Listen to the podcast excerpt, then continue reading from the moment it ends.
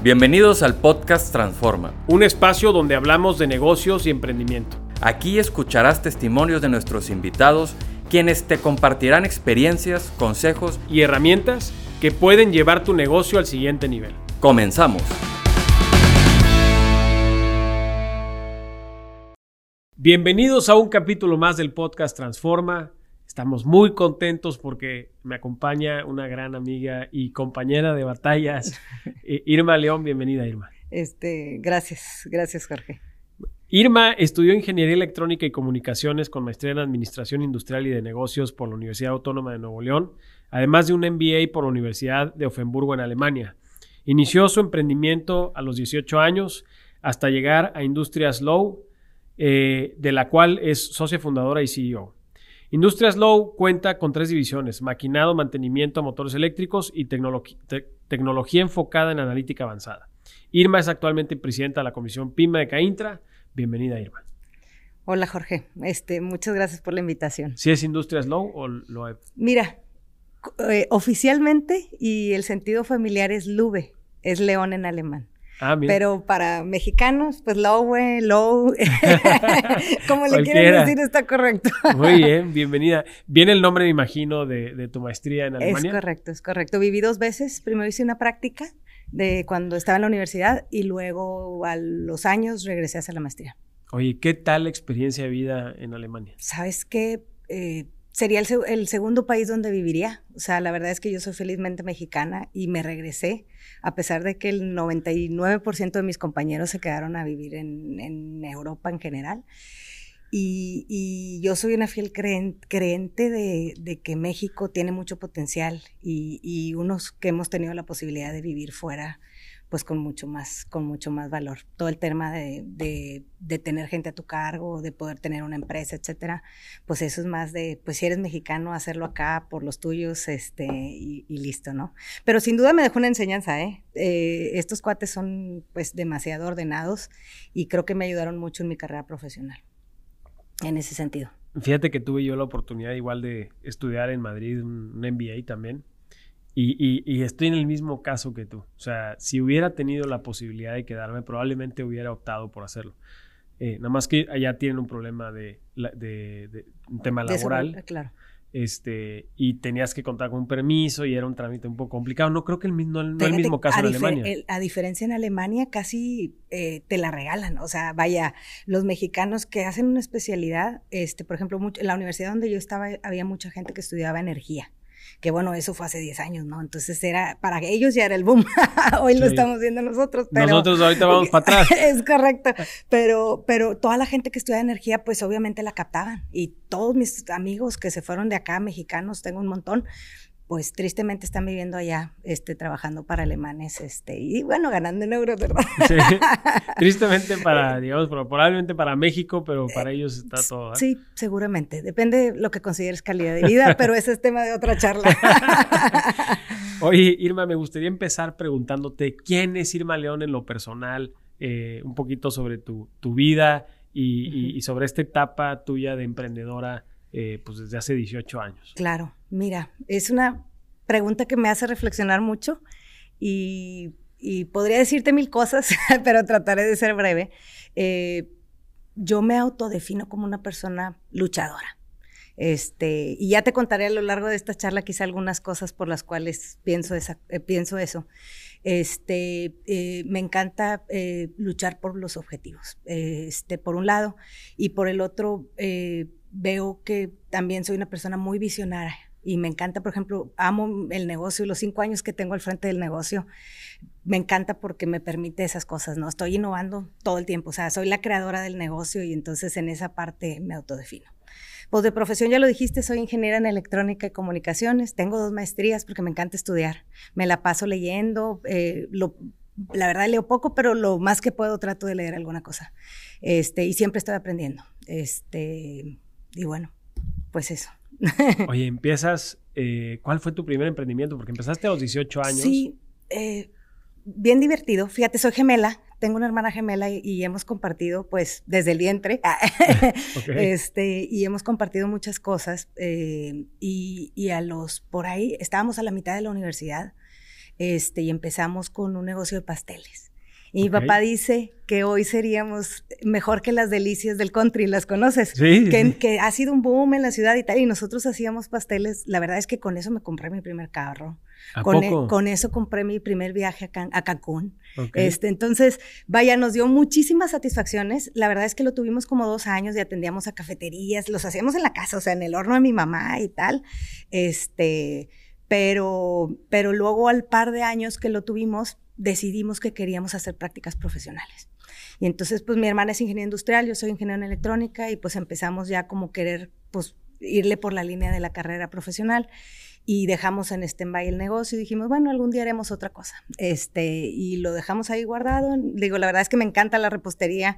En alguna otra vida seguramente tendré un negocio de alimentos.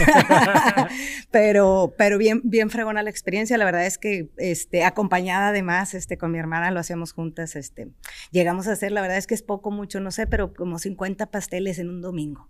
Y entonces para entregar el lunes No y martes, o sea, cañón. Estaba padrísimo, la verdad es Pues que sí, pero imagínate, te levantabas a las 4 de la mañana. no, no, pero ya tenemos un proceso industrial, ¿verdad? Ella Ah, es industrial, pues no sí. yo. Entonces sí, lo teníamos bastante, bastante este, afianzado. Y lo de ahí, pues nos metimos a trabajar. La verdad es que eh, estuvimos mucho tiempo, pero siempre he tenido la espinita, mi hermana y yo, y un tiempo tuvimos otro side business y hacíamos una comercialización de productos de limpieza. Ok. Y eso lo tuvimos pues un montón de años y lo que hacíamos era vender papel higiénico, eso, e- ese tipo de negocio. La verdad es que nos iba bien, no nos, no nos hacía más que tenernos entretenidas, ¿no? Este, y ya, y la verdad es que luego al par del tiempo lo, lo cerramos igual. Este, yo me fui a Alemania, mi hermana a España, y entonces ya luego empezamos las dos a perfilarnos como Godín. Ok. Este, que yo fui Godín 10 años de mi, vida- de mi vida post universidad. Y la verdad es que yo cuando un emprendedor me pregunta, yo siempre le digo, trabaja en una grande, haz tus prácticas en una grande, porque al menos para mí yo trabajé como en cuatro o cinco, o sea, eh, de las grandes de Nuevo León. Y, y te da un, un, un entendimiento de los procesos y de cómo deben de ser las cosas y un orden y, y hasta una tontería de, oye, hacer una planeación estratégica, bla, ver los resultados todos los meses, o sea, cosas que tú como empresario todos debiéramos de hacer y yo me he encontrado que todos no lo hacemos. Sí, sí, sí, claro. Entonces, esas cosas que las ves en las grandes y que las puedes luego este, copiar y capitalizar, este, yo creo cuando, cuando alguien me pregunta, yo siempre digo, échale a perder allá, Sí. aprende Y luego ya- y luego ya decídete, porque la verdad es que el mundo del emprendimiento ocupa pues mucha tenacidad este, y, y también mucho orden, porque luego eh, ya lo platicaremos también en, en esta charla, pero, pero los retos principales de las pymes es eso, es, es que no estamos creando los sistemas de trabajo este, ordenados como para potencializar el crecimiento. Este, entonces, pues ahí es donde luego se quedan entrabadas las empresas en, en, en micros y, y no pueden crecer porque, pues, que es primero el huevo o la gallina, ¿no? O sea, meto recursos, pero luego cómo les pago y luego cómo cre pero si no tienes eso, pues luego cómo creces, ¿no? Y entonces hay un montón de cosas ahí alrededor de eso. Eh, ¿Cómo inicia tu actual empresa Industrias Low? Sí, mira, hace, eh, de hecho ahora en mayo, justo, eh, cumplo cinco años en la compañía. Este, yo estuve trabajando en mi último trabajo en una empresa de retail, este, Regia. Este, y estuve un tiempo, al final estuve en planeación estratégica. Y ahí pues fui aprendiendo un poco de los negocios y mucho más de lo que ya había vivido, o sea, cuando era muy joven, ya lo había vivido y tal, pero ahí con muchísimo más orden. Y entonces al estar en esta área, pues platicábamos mis hermanos y yo que todos queríamos algún día entrarle al negocio familiar. Mi papá ha tenido negocio toda la vida. De hecho, parte del, equipo, o mucho del equipo que hoy tenemos en la empresa, mi papá ya lo tenía, porque el negocio, mi papá hacía ingeniería inversa, o sea, reparación de piezas. Este, y él tenía las máquinas y todo. La verdad es que por un tema de salud las tenía paradas al final. Este, y entonces, estando yo en planeación estratégica en esta compañía, empecé a platicar, empezamos a platicar mis hermanos y yo, ¿y qué hacemos? ¿Y qué hacemos? Y pues, eh, como siempre hacemos los hijos, este, dijimos, vamos a empezar y una división de empaque. Nada que ver con maquinados, que es lo que hago. Empezamos con una división de empaque, nos fuimos a Las Vegas a una expo y nos trajimos una representación de un producto que no logramos introducir porque está muy futureado para México. Es un producto sustentable para todo el tema de empaque que sustituye el hielo seco. Entonces nosotros pues con el tema así de sí, sí va a pegar y tal, pero bueno, pues no dio. Y entonces a eso, yo, a eso me salgo. Hace cinco años me salgo y empezamos con esta distribución, nos vamos a Estados Unidos, platicamos con el gringo y tal, y empezamos a querer comercializarlo. A los seis meses, yo trabajando ya tenía clientes de empaque, eh, en ciertas cositas, ¿no? Y, a los seis meses nos sentamos mis hermanos y yo y les digo, oigan, este negocio no va a dar. sumas y restas y no es negocio, o sea, no lo sabemos administrar nosotros, no es nuestro perfil de negocio y tal. Y luego volteamos a ver lo que no queríamos ver y eran las máquinas esas paradas, las máquinas esas paradas en, en, una bodeguita, ¿no? Que tenía mi papá y obviamente mi papá, pues con toda la experiencia tal, ¿no? Este, Y entonces dijimos, sale, va, pues vamos a hacer una fábrica, vamos a convertirnos de, un cuchitril, una bodeguita de 100 metros cuadrados ahí hecha de garras, nos cambiamos y bueno, hicimos una plantita de mil metros cuadrados, repartimos las máquinas, hicimos un layout y tal. Y pues eso es lo que hoy es Industrial Law. O sea, después entonces empezamos, pusimos las máquinas al año, más o menos como al año que yo me había salido de trabajar, ya teníamos la instalación física y empezamos a hacer maquinados nuevamente. Y empezamos pues mi papá y yo. Este, mis hermanos trabajan en, sus, en compañías y tal, y ellos son accionistas, o sea, y consejeros y tal, pero pues digamos que no están metidos en la compañía 100%, ¿no? Ok. ¿Y después qué pasa con las diferentes áreas que vas innovando dentro de Industrias Low? Sabes que, pues mi papá tiene 30 años de experiencia, él es un ingeniero de verdad, digo yo, de los que ya no existen. Este, y bueno, pues él hacía ingeniería inversa y eso es lo que, pues mucho tiempo es lo que nos ha dado de comer, ¿no? Yo la verdad es que yo soy más pegada a la producción y entonces ahí tenemos una discusión familiar, ¿no? interesante, la verdad es que yo le llamo confrontaciones positivas, este, y, conversamos un montón y entonces lo que, lo que nosotros, lo que a mí me tocó hacer es buscar esa mezcla, ¿no? Seguimos atendiendo proyectos de ingeniería inversa, que no es más que reparación de piezas, y, y lo que nosotros hacemos ahora más son refacciones, y eso es pues eh, piezas para, para las refacciones de algunos almacenes de, de plantas, y entonces ya tenemos una planeación de producción, con algunos entregables, etcétera, pero está mucho la mezcla porque tengo máquinas grandotas, este, pesadas, como para estos mantenimientos que te digo.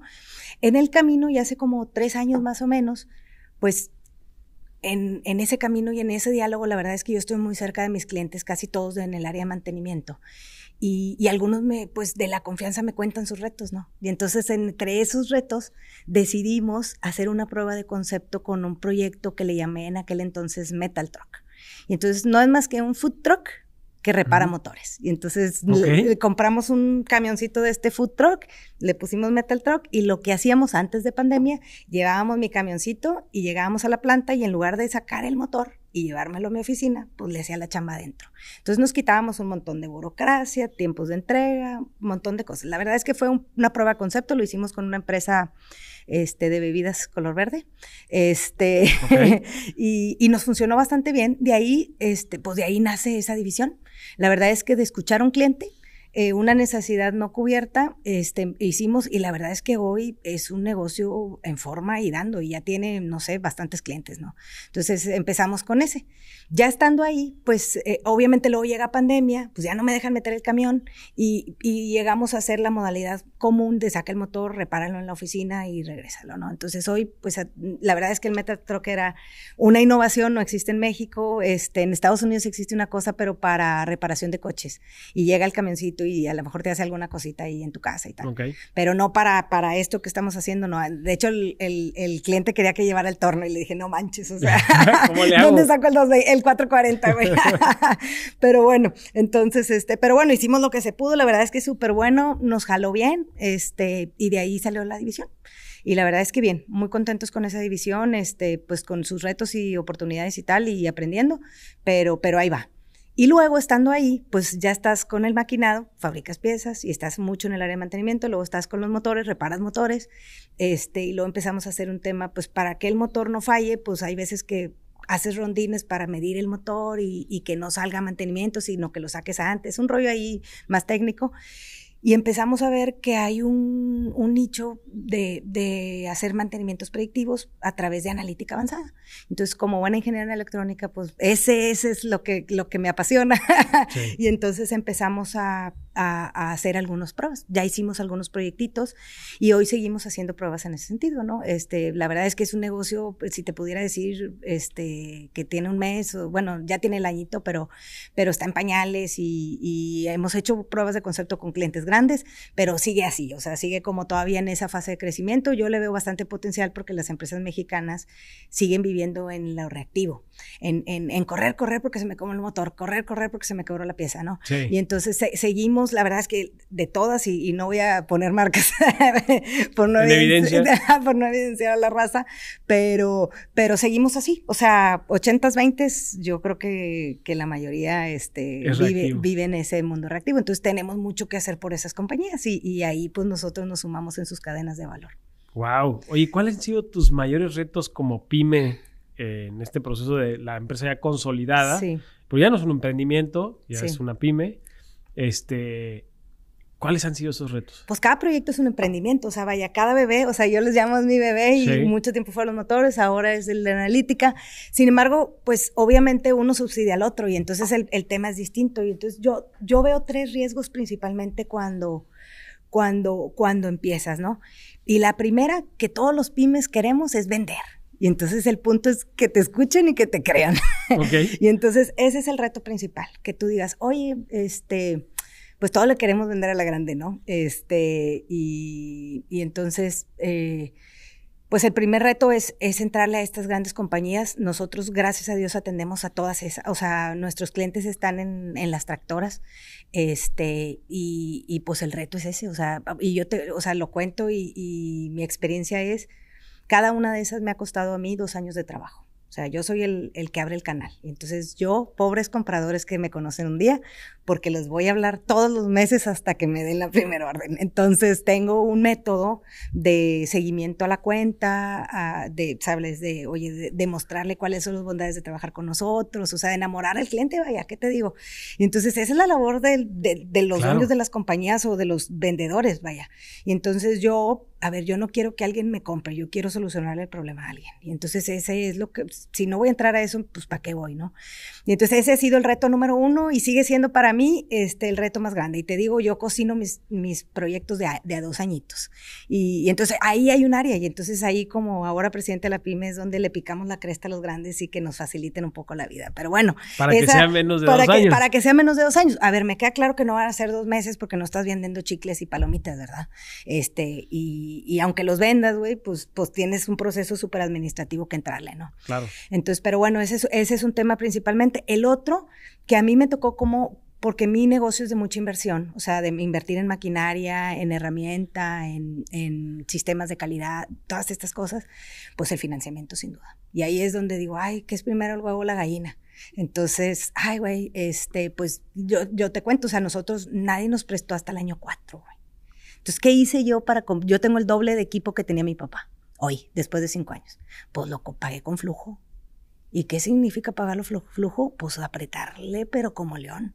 O sea, y, lo que no se podía pagar con flujo, la verdad es que para eso tengo a mis accionistas, que son mis hermanos, que, sí, que ellos sí ganan, que ellos sí ganan dinero. Este, no, pues ellos, ellos sí un poco, pero se los he repagado, o sea, vaya, pero, pero lo hemos hecho mucho con, oye, presta, préstanos y luego te lo regresamos y, bueno, ahí anótalo en el hielo, no te creas, pero, este, pero mucho, pero mucho es por, porque tenemos esa, esa cadena, ¿verdad? Pero, pero yo al que veo un emprendedor solitario, un llanero solitario, o que sean las dos bocas de una familia, pues ¿cómo le haces, Jorge? O sea, está irreal. Y entonces sí, o compras la máquina o pagas la colegiatura o, y, quién te presta y luego te prestan y te piden garantías personales no, ya, casa. Es correcto. ¿Y a qué tasa, güey? O sea, a mí me han prestado, y no te quiero decir porque hasta voy a llorar, ¿verdad? Pero 20, 30, o sea, pero pues te prestan, güey.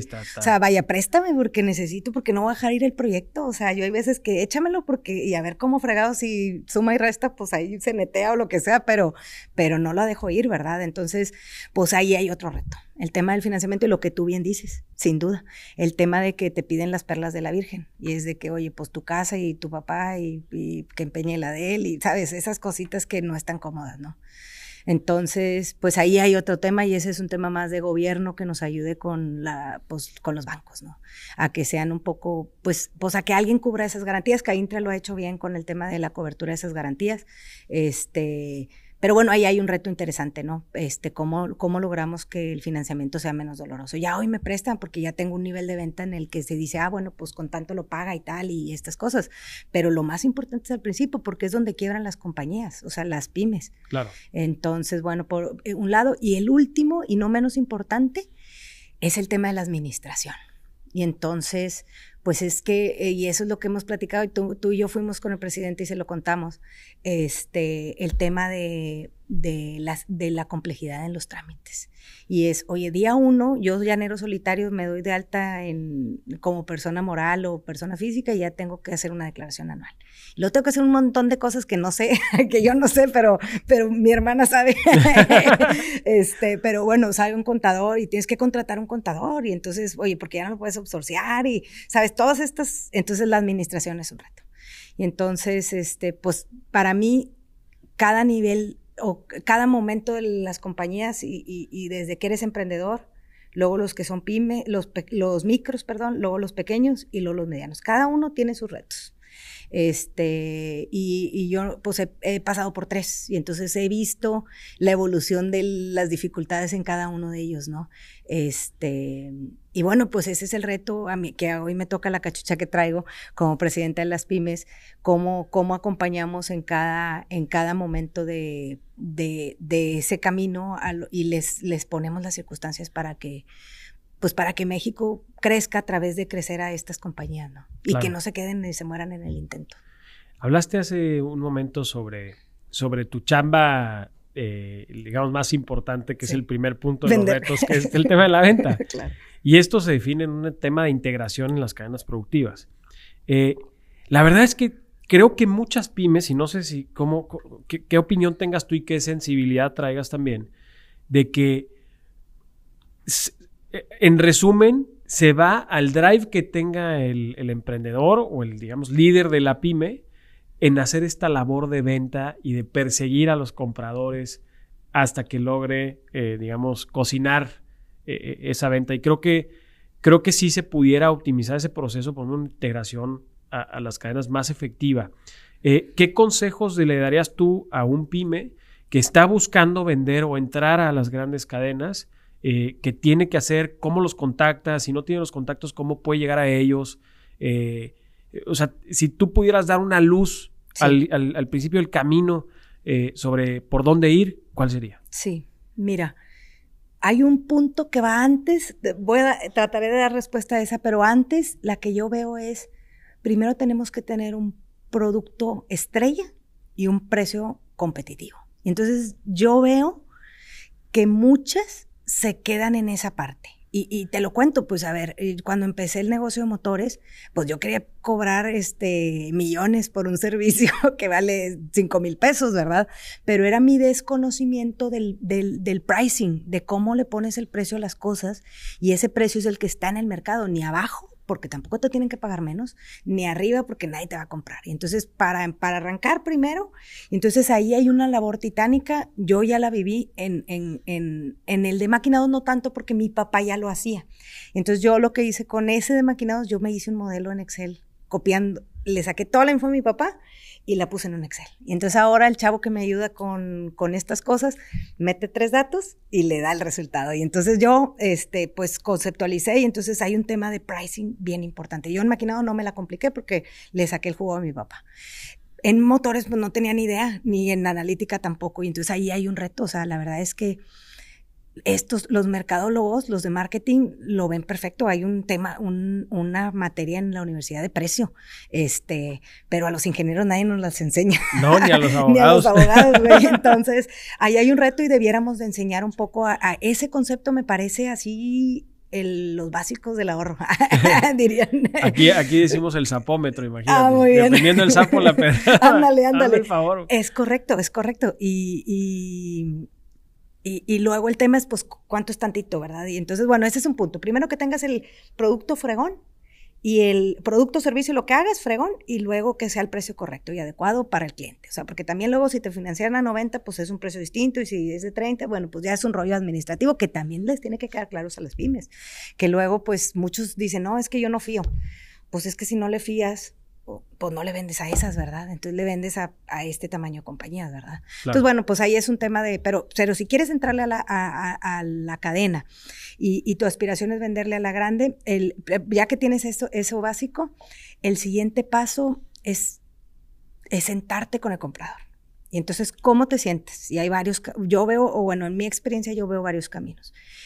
El primero, y que a mí me ha jalado cañón, es el tema de Caintra porque Caintra tiene un área de vinculación, así se llama el área, que hace mm, eventos cada mes, cada dos meses, etcétera. Expopime, por ejemplo, que va a ser en agosto, donde pone sillas de pues necesidad, este, ¿cómo le llaman? Este, el hambre con las ganas de comer. Y entonces te pone la necesidad de un lado y, entonces haz de cuenta que ellos avientan los requerimientos y todos los que somos socios de la Cámara dices, oye, por ejemplo, yo hago mantenimiento de motores y luego yo veo que X compañía tiene, entonces yo aplico. Y entonces estos cuates luego le mandan la información al comprador y filtra. Y entonces el punto es que me siento con él y platico.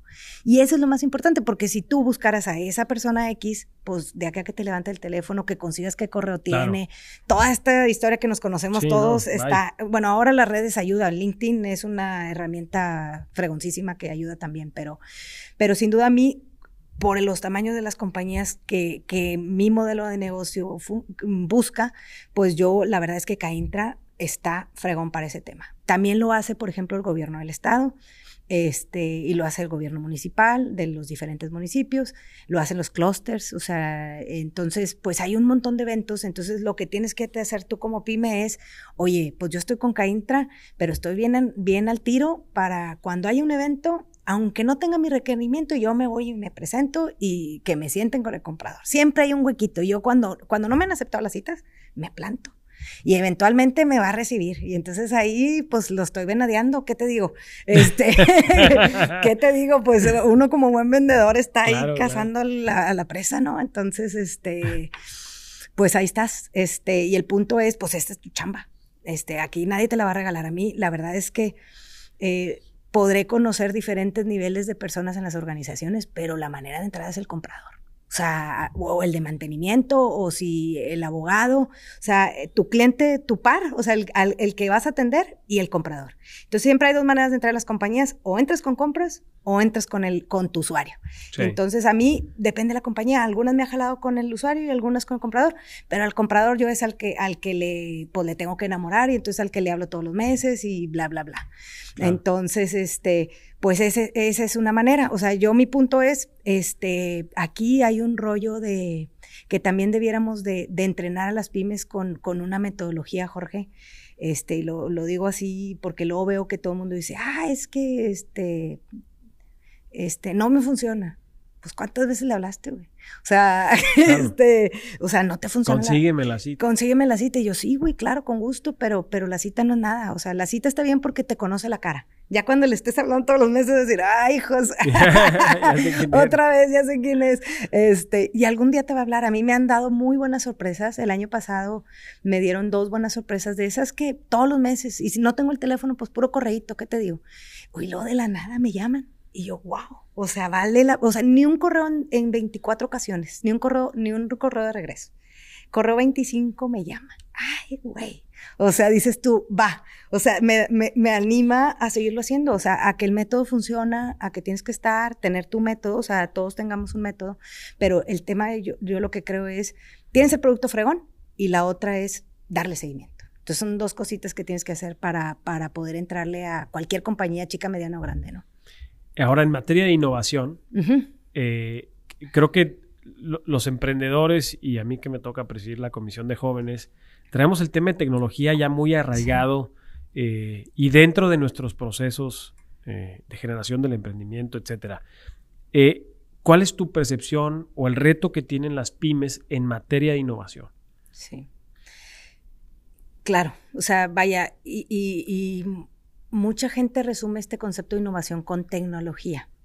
Y yo la verdad es que los desagrego, porque hay veces que la innovación es con tecnología. Y hay veces que la innovación es innovación per se, o sea, vaya.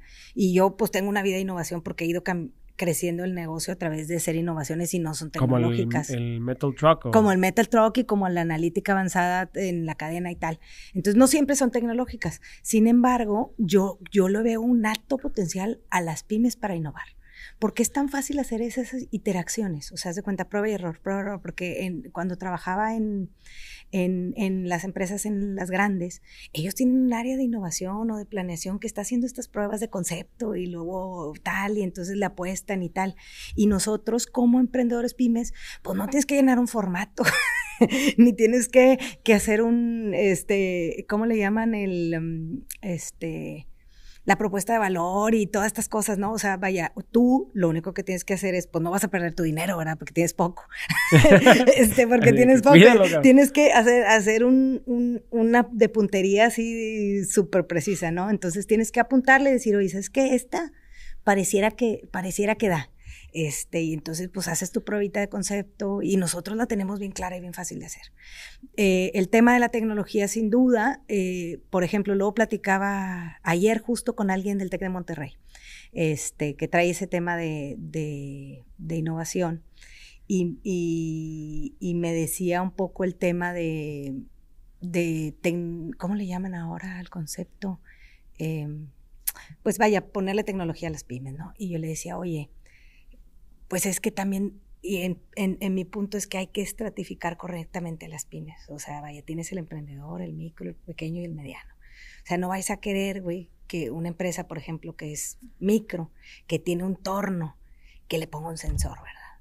O sea, a esa empresa, ¿qué significaría para esa empresa estar en la tecnología? Pues quizá tener los documentos en la nube, güey. O sea, que deje de estar operando para que esos documentos en la nube le hable a un cliente y en ese momento, sin tener que irse al escritorio, güey, le manda la... O sea, esas cositas, o sea, entonces, por lo pronto debiéramos de, de catalogar a las pymes donde van. O sea, claro que te digo una mediana que tiene 200, 300 empleados, pues esa ya debe de estar buscando eficiencias como perro, o sea, para tener la empresa, pero como, como, como si fuera la grande. O sea, porque esa es la que la va a hacer brincar al siguiente nivel. Pero pues si me preguntas el cuate o el, el ¿cómo le llaman ahora? El, el hombre camión que tiene un camioncito y que le ponga que el GPS, pues ¿para qué si él está dentro del camión? ¿Qué te digo? O sea, entonces, monitorear, pues aquí eh, estoy. Aquí estoy. Echamos un mensajito.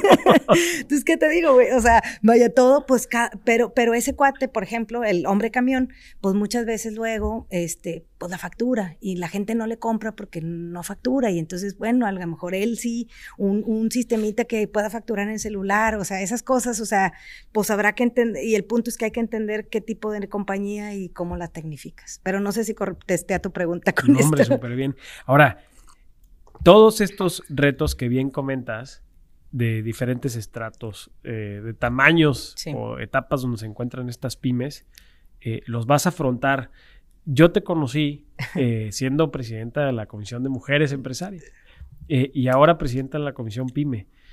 Eh, ¿Cómo empezaste en este viaje de servicio al sector empresarial?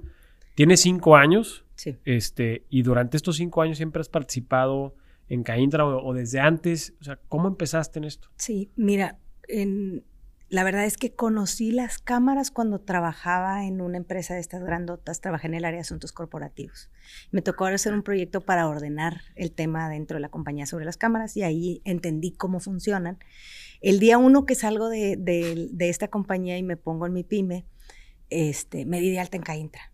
Y, sabes, en aquel momento cuando era un llanero solitario, este, decía, oye, y yo no sé vender nunca. Era, he hecho todo, en mi vida he hecho marketing, ingeniería, calidad, producción, el área que quieras, bueno, menos recursos humanos, gracias a Dios. Este, y ahora lo hago, ¿no? Este, pero he hecho todas, menos vender y recursos humanos. Y entonces, este, pues salí y dije, ay, güey, ¿y cómo voy a vender? o sea, sí sé que quiero, pero ¿cómo? Y entonces eh, eh, me metí a la cámara un poco para porque cuando estás en la grande te capacitan unas cosas fregonas, vas a unos cursos mm, de otro presupuesto, vaya, está fregón, fregón. Y, y, yo decía, oye, yo necesito, porque yo algún día seré esa compañía, estoy segura, este, ¿cómo hago para que desde el día uno siga teniendo ese nivel de conocimiento, porque ese es un tema de, que estás en el conocimiento, conoces qué está pasando con las leyes, temas regulatorios, oye, sabes quién es tu alcalde, quién es tu gobernante, etcétera, etcétera, etcétera, ¿no? Entonces es un tema que, que todos debiéramos estar interesados, la verdad somos un país bastante flojito con eso, este, pero, pero, pero para mí generaba mucho valor y entonces me metí acá a Intra y la verdad es que me metí y me dio una sorpresa muy satisfactoria porque, porque me ayudaron a conseguir clientes. Y entonces este rollo que te digo de la vinculación. Yo mis primeros clientes, por, sin temor a equivocarme, los primeros seis meses, yo empecé en mayo, para diciembre yo ya tenía algunos clientes y esos clientes, el 80% eran a través de encuentros de vinculación de Caintra. Y entonces, este, pues para un micro, yo, mi primer cliente es uno de los grandes, o sea, le vendía Terza, fue mi primer cliente. Este, entonces, pues, oye, pues así de, llanero solitario, güey, este, pues no creo que me hubieran abierto la puerta así yo ir a con el guardia a decirle que me dejara entrar.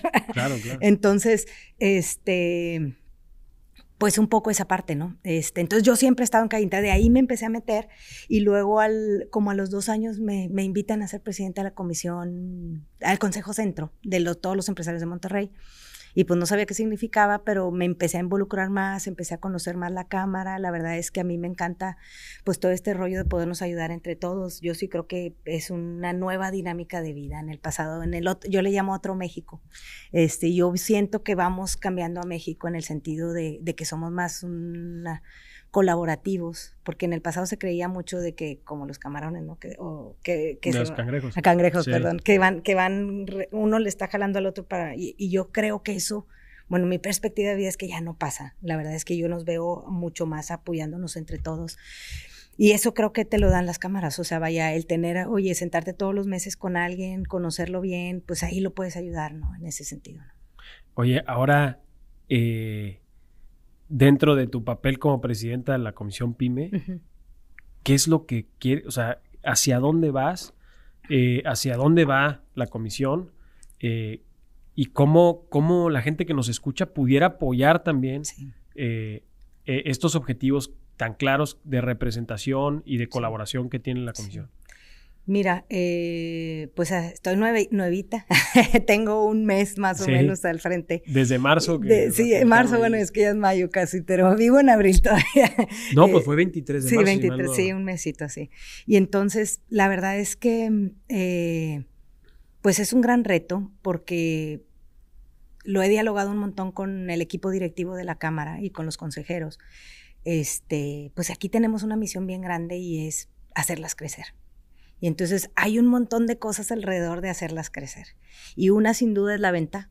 Este, y ahí estamos trabajando con, este, con, con, algunos de los consejeros. Vamos a hacer un proyecto piloto que no voy a adelantarme, pero, pero por ahí hay un proyecto interesante y es cómo venden más. Este, y por otro lado es todo este rollo que platicamos ahora de, de, de ayudarles a, este, pues a brincar al siguiente nivel y, los que no tengan algunos, era lo que te decía en un inicio, o sea, de esos procesos que a lo mejor no todos lo tienen dado, cómo les ayudamos a, que puedan hacer estos cuadros para que puedan aspirar a, oye, a dejar un, tamaño bien establecido para brincarle al siguiente y entonces cada uno lleva sus cuadritos, ¿no? Es como buena ingeniera, ¿verdad? Este, cada uno lleva sus cuadritos y entonces hay que cumplir ciertas cosas para poderle brincar al otro, ¿no? Entonces, pues mi reto con las pymes, sin duda, mi bandera, es cómo hacemos para que crezcan. O sea, en ese sentido. No me preguntes todavía cómo. ¿Cómo? ¿Cómo? En los cómo estoy. Traigo algunos, te digo, ya traemos algunos proyectos, este, y ya los iré, se los iré comunicando, ¿no? Este, sin duda, eh, el hecho de, de hacer ese networking y de conocernos más y que los que sientan que pues que les falta este rollo de networking, que se acerquen a la cámara para que conozcan más, para que sepan dónde hay. Ya, gracias a Dios, por ejemplo, Expopime va a ser un foro y estamos trabajando ahí, que será en agosto, para poder ver cómo hacemos más esa interacción entre nosotros los empresarios para que podamos ayudarnos unos entre otros. ¿no?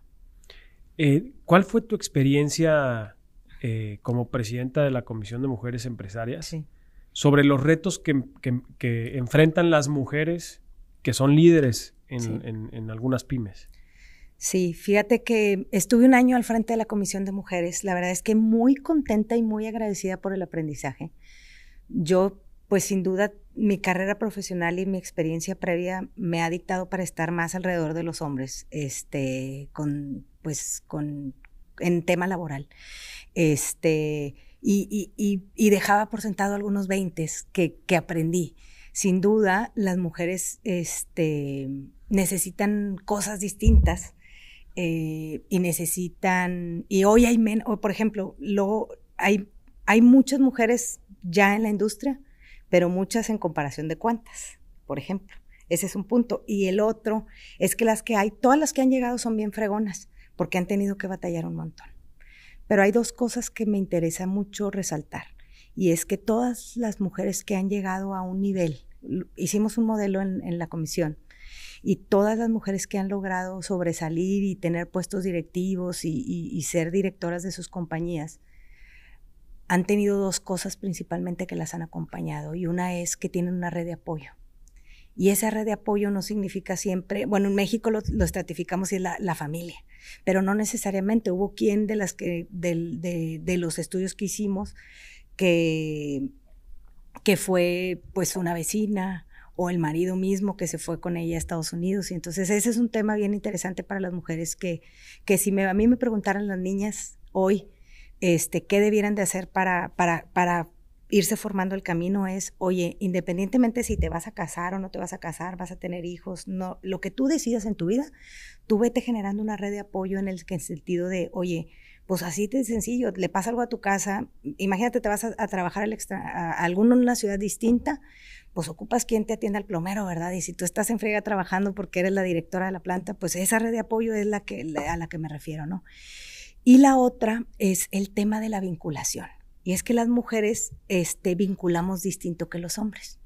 Y a ver, y tú no me dejarás mentir, Jorge. O sea, tú entras a, cualquier lugar y ya te estás haciendo las cheves para, para ver un juego de fútbol, etcétera, etcétera, ¿no?